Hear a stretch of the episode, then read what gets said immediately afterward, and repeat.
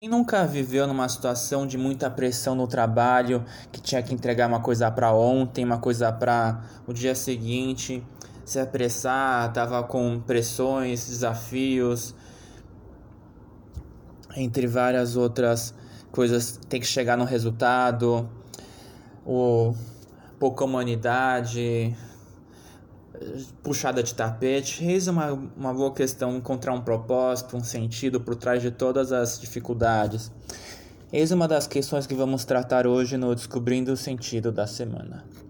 Chavaislach. Prazer, meu nome é Felipe Rosenberg, eu sou psicólogo, coach e mediador de conflitos. Como lidar com as pressões do trabalho? É para ontem. Tem, a gente tem que cumprir a meta, conseguirmos o lucro, chegar no resultado do mês. Ah, problema de vocês.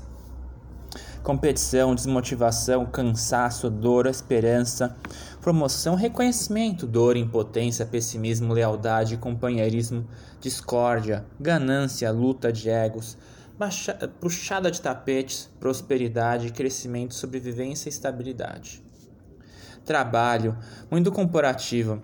Aliar a vida profissional e pessoal não é fácil.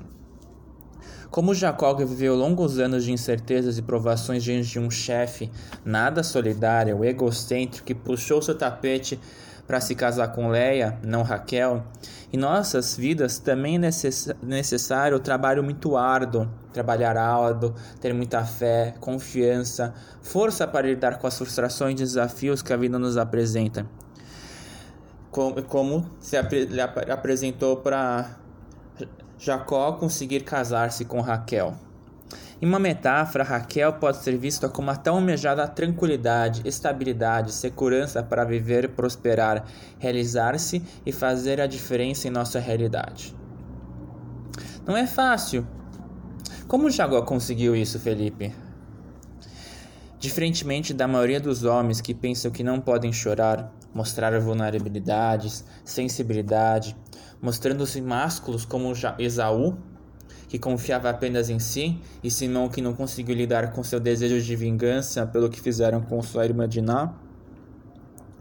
Jacó tinha consciência que ser mais emocional, passar por dificuldades, não lhe faz mais feminino, lhe faz mais humano, e isso que faz tornar-se Israel ao transformar os limões dos problemas com lamão e medo de Saul em limonadas.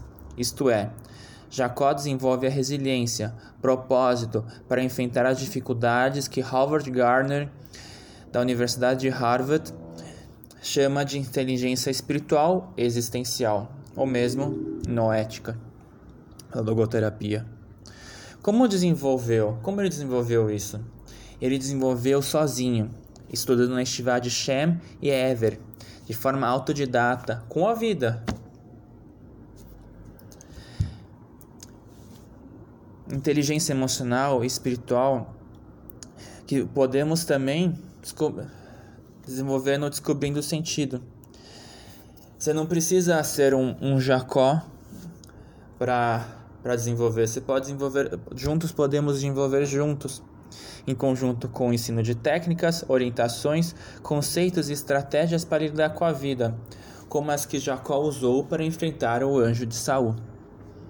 Vamos que vamos. Felipe Rosenberg, psicólogo, coach, mediador de conflitos do Descobrindo o Sentido. Para receber esses e outros podcasts, inscreva-se no canal, seja do Facebook, do Instagram, é, Spotify Apple Podcast para receber em texto. Se inscreva. Acompanhe nossas páginas do Descobrindo o Sentido no Instagram, no Facebook e no LinkedIn. Então vamos que vamos. Grande abraço, toque de cotovelo e tenha uma boa semana.